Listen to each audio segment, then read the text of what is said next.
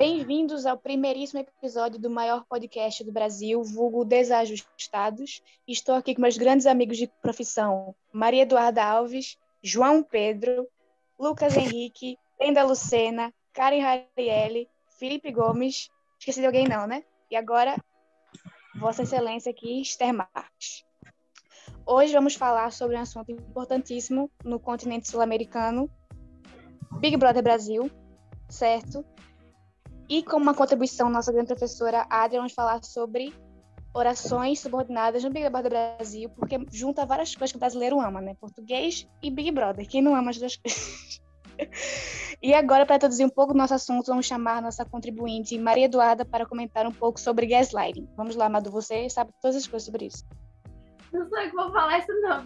Nossa grande amiga Brenda Lucena. Vai, Brenda!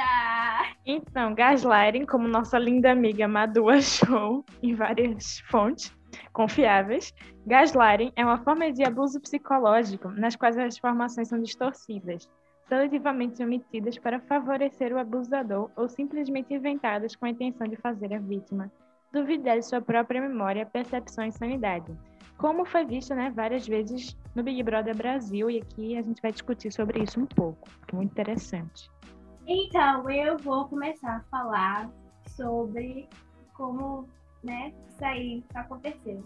É, desde dia 29 de janeiro, o nosso grande Fiuk, que é o grande abusador aí da história, ele se desentendeu com a outra participante, Juliette, e aí ele foi conversar com ela e tal, sendo que ele não foi muito legal essa conversa aí. Ele começou a julgar a profissão dela, etc e tal, porque ela é advogada, e ele começou a perguntar para ela se ele trabalha com ironia na profissão dela, etc e tal.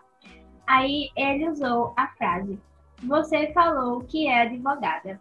Aí no caso, ele usou aí, né, essa oração para criar um estereótipo, né, sobre ela, sobre a Juliette, dizendo que ela não deveria ser irônica no ambiente de trabalho dela. Sendo que ele nem conhecia ela, ele tinha acabado de conhecer ela e não sabia nem como era a vida dela, etc. Aí já começou a ter esses indícios aí de gaslighting na, na casa do Big Brother Brasil.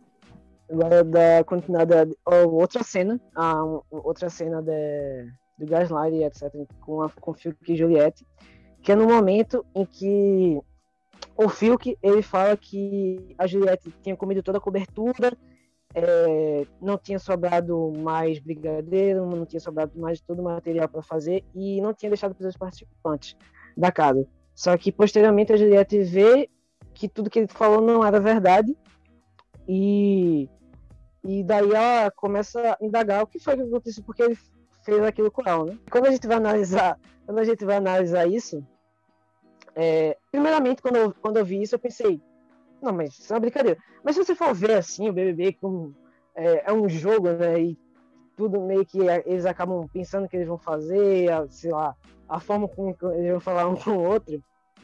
É, que não, é, as falas deles dão indícios dos reais posicionamentos, dos reais interesses que eles querem ali. E quando o que fala no tom de brincadeira do lado das outras pessoas, é, você pode pensar que é apenas uma brincadeira, né? A, a Juliette também, ela não, tipo, imediatamente ela não fica triste, mas depois ela acaba ficando triste, porque o Phil que os outros insistem naquilo, ficam caçando dela e pondo ela como se ela tivesse comido tudo, tudo na comece, é, tivesse comido tudo na todo o chocolate mesmo da casa tivesse deixado para ninguém seria um ato de egoísmo e classificaria ela como uma pessoa má dentro daquele, daquele jogo e daí ela vai ver se era verdade mesmo porque ela ficou muito abalada com aquilo e depois ela percebe que é, na verdade tinha sobrando ainda chocolate e tudo mais e ela vai ter a satisfação com o fio que afinal pô, o cara falou que era falou uma mentira e tudo mais, ver se era brincadeira mesmo. E você pensa que é brincadeira, só que depois, quando ela tenta, quando ela tenta se tratar com ele, ele fala, ah, mas eu tava é, é, defendendo os outros. Se fosse apenas brincadeira, ele fala, ah, foi só brincadeira, foi mal. Mas ele continua falando que ele queria defender os outros. Então, tipo, na verdade, se fosse uma brincadeira, ele não queria defender, só queria tirar uma, uma zoeira com ela. Mas não, ou seja, foi todo um jogo, uma construção do gasline, para de certa maneira fazer ela parecer uma pessoa que quer arrumar briga, uma pessoa egoísta dentro do jogo. E em todos os posicionamentos dele, ele acaba fazendo isso. Tem algumas falas dele, né, que ele fala, chama ela de doida, e depois ela pergunta se chama ela de doida, e ele fala logo em seguida, não, depois chamei você de doida, e ele literalmente chamou ele de doida.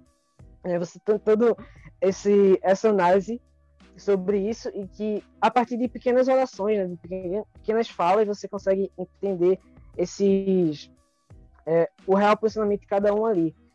E se você for ver de uma maneira das orações, né, que é o nosso assunto com a professora, que é as, orações é, subordinadas, substantivas, um exemplo é quando ele, ela, o Fio que fala, você não gosta de brincar comigo, você está só esperando uma coisinha para transformar em assunto sério. O pra aí, ele vem como uma oração de finalidade e que esse pra pede uma, um complemento, né?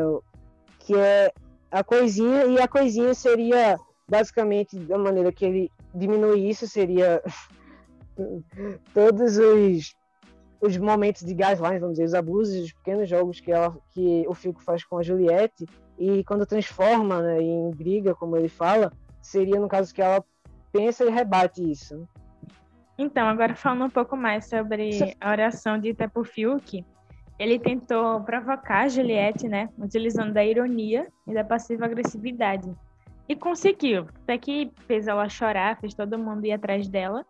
E mesmo assim, ela saiu como errada na história. Aí quando ela fala, cara, é sério que tu quer comprar essa briga? O período subordinado que tu quer comprar essa briga mostra que o tom usado por, por Phil que começa a abalar Juliette. E aí pode começar uma discussão muito desnecessária. E depois, que mostra uma postura de vítima, é exatamente a proposta do gaslighting, para apontar Juliette falando que se houver discussão, a responsável vai ser ela e não ele, mesmo que ele tenha cometido todo aquele abuso. Continuando a linha de raciocínio de Brenda, depois de toda essa é, discussão sobre o bolo, ele o Phil ele tenta convencer várias pessoas da casa sobre que tipo ela estava errada na situação e que ela estava se vitimizando porque ela também levou pro lado pessoal, sendo que desde o começo foi ele que queria comprar briga com ela, foi ele que, tipo, não procurou saber o que realmente aconteceu. E depois de infernizar a vida da, da Juliette o dia todinho na casa, falando de, dessa situação do voo, deixou ela totalmente fragilizada e é, triste por causa da situação, que ela não tinha feito exatamente nada. É, ele conseguiu espalhar para várias pessoas, falando que ela tinha se vitimizado, falando que ela estava gritando e que ela estava é, é, comprando confusão com ele. Aí isso também é uma fase importante do gaslighting, porque o abusador, ele além de, tipo, faz acreditar que a vítima está errada, ele propaga, difama a pessoa para outras. Aí é isso aí. Retomando a linha de raciocínio de Karen, pela manhã, Fiuk fez uma nova cobertura para o bolo e disse: Quero ver brigar pro brigadeiro agora. É claro observar que, quando ele diz isso, ele está tentando mostrar que Juliette foi alguém que tentou promover uma imagem ruim dele para casa e fez uma tempestade no copo d'água, como se ela tivesse começado a discussão, quando obviamente foi ele quem começou, reafirmando mais uma vez sua posição de abusador. Acabou aí? Acho que sim. Tá bom, Lito, você quer falar alguma coisa? Eu quero. Tá bom, né? Boa, vai, Felipe, pode dar sua opinião aí. Vai, Lipe, arrasa, brilha. Sua hora de brilhar. A partir disso, podemos notar que pequenas palavras podem causar grandes confusões, e por conta disso, é bom termos consciência de que as nossas próprias palavras podem machucar desde pessoas introvertidas a extrovertidas. Muito bom, arrasou! Assim, e com isso a gente vai se despedir. E com isso a gente vai se despedindo. Beijo. Ou, ou puxa a stack, stack toda. Vai, Sté, vai, Sté. Stack vai falar agora, vai. Vai, Sté. Sté já foi dormir, velho. Sté, eu tô com o Jucu aqui do meu lado, no meu bolso. Desmuta, menina. Ah, tá. Eu tava mutada. tá, eu tenho que dar tchau, é? É, todos nós vamos dar tchau agora. Uh! Tá bom. Calma, como é que eu posso achar o dia legal? Com essa, terminamos nosso. Do mesmo jeito que você fez tudo. Cada um um idioma diferente. Cada um um idioma diferente. Vai, cada um em um idioma diferente.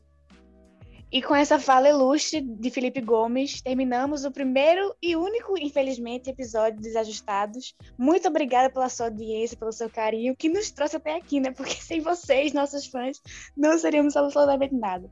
E agora eu vou dar a deixa, né, para os nossos convidados super talentosos.